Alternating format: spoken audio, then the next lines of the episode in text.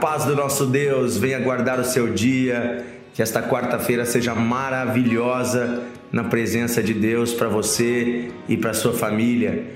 Sejam todos bem-vindos ao Devocional de Fé, nosso podcast diário meditando na Bíblia.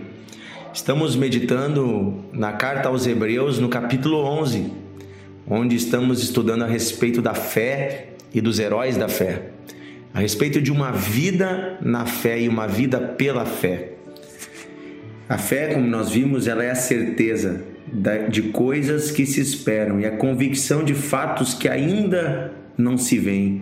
É aquilo que temos de convicção simplesmente por confiarmos na palavra de quem prometeu. Fiel é o nosso Deus, aquele que fez a promessa, e ele vai cumprir cada uma de suas promessas.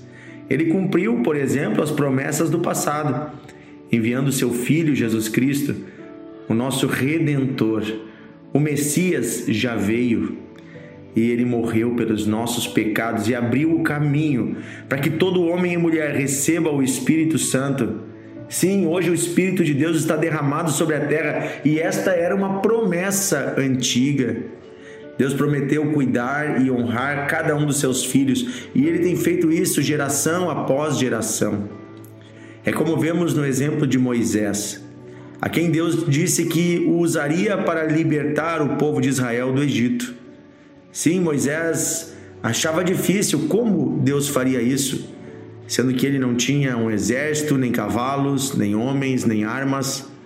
Pois Deus, apenas usando o simples cajado de pastor que Moisés carregava em suas mãos, fez o mar vermelho abrir, fez o rio Nilo se transformar em sangue, fez vários milagres para garantir que o povo de Israel saísse do Egito.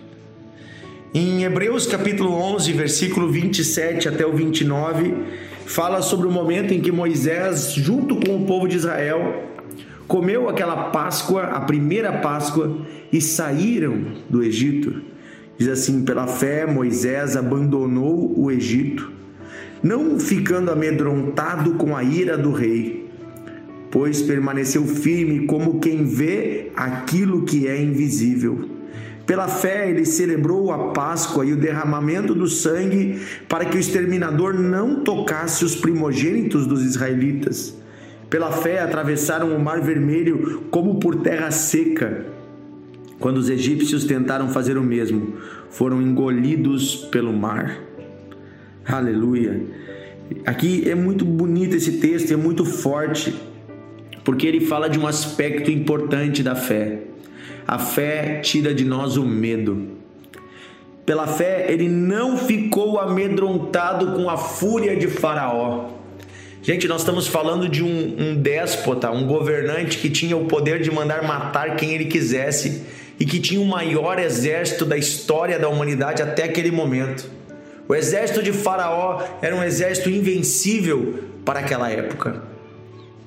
E quem era Israel? Senão um monte de ex-escravos que estavam fugindo da sua escravidão. Quem eram os israelitas? Homens que não tinham nem mesmo espadas como se defenderiam? Moisés, porém, confiando nas palavras de Deus, não teve medo, mas levantou-se corajosamente, crendo na palavra de quem prometeu. Se levantou e saiu da terra da escravidão. Quer dizer uma coisa para você, meu amigo e minha amiga. Tem coisas que nos escravizam e Satanás quer colocar medo para que você não saia dessa situação, para que você continue no pecado, para que você continue na casa da escravidão. Tem pessoas às vezes que trabalham em empregos que Deus já mandou sair, mas a pessoa continua porque tem medo de ficar sem emprego. Deus já mandou você sair de uma situação de pecado, de uma situação de impureza, mas a pessoa tem medo. Esses tempos eu conheci uma moça, conversava com ela e Deus já tinha falado para ela terminar o seu namoro, era uma relação de pecado. O rapaz não era convertido e não queria Cristo, apenas usava essa menina. Deus disse para ela, filha, o que te impede de obedecer à voz de Deus? E ela disse: o medo de ficar sozinha, o medo de não ter uma família. O medo trava e nos impede de receber as promessas de Deus Para herdar a terra prometida, era preciso abandonar a terra do Egito.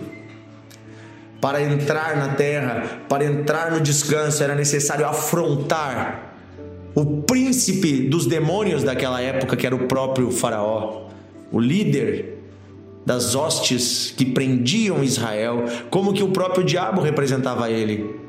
Sabe, às vezes nós vamos enfrentar Satanás, mas nós não precisamos ter medo, porque nós estamos do lado daquele que tem todo o poder, ou melhor, está do nosso lado aquele que tem todo o poder. Os demônios não podem conosco. As hostes malignas não podem conosco, porque estamos guardados debaixo de um sangue, como que o sangue daquele cordeiro, pelo meio do qual foi ministrada a primeira Páscoa que libertou Israel do jugo da escravidão, um sangue que impediu que a morte entrasse, assim também sobre as nossas casas. Desde que recebemos Cristo como Senhor e Salvador, está derramado o sangue do Cordeiro Jesus Cristo, por meio do qual Satanás não pode nos tocar. Quero convidar você hoje a olhar pela fé para Cristo, para Deus Pai, para o Espírito Santo, enxergando que eles estão conosco, Ele está conosco.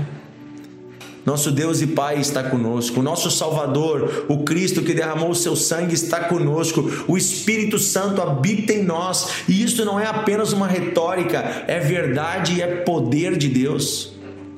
Você e eu estamos debaixo de uma bênção.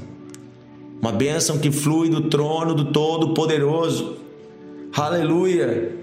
Que eu e você possamos olhar para Cristo todos os dias confiar em Cristo todos os dias e obedecer. Mesmo quando nossa alma se enche de medo, podemos confiar no Deus que tem tudo preparado para nós.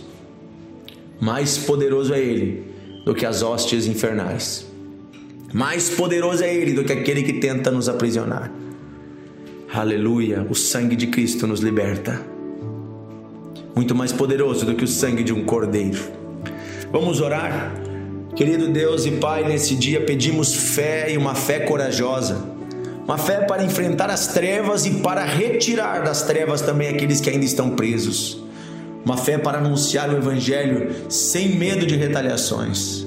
Uma fé, Senhor, para te obedecer mesmo quando estamos andando para onde não sabemos. Uma fé, Senhor, baseada não naquilo que vemos, mas nas tuas promessas e na tua palavra e na tua pessoa. Confiamos em ti, Senhor. Esta é a nossa fé, que o nosso Deus não nos desamparará, sempre estará conosco, é fiel e bondoso. Obrigado, Senhor, por tudo que tu tens feito. Eu te agradeço hoje, eu peço a tua bênção sobre cada homem, cada mulher que nos ouve.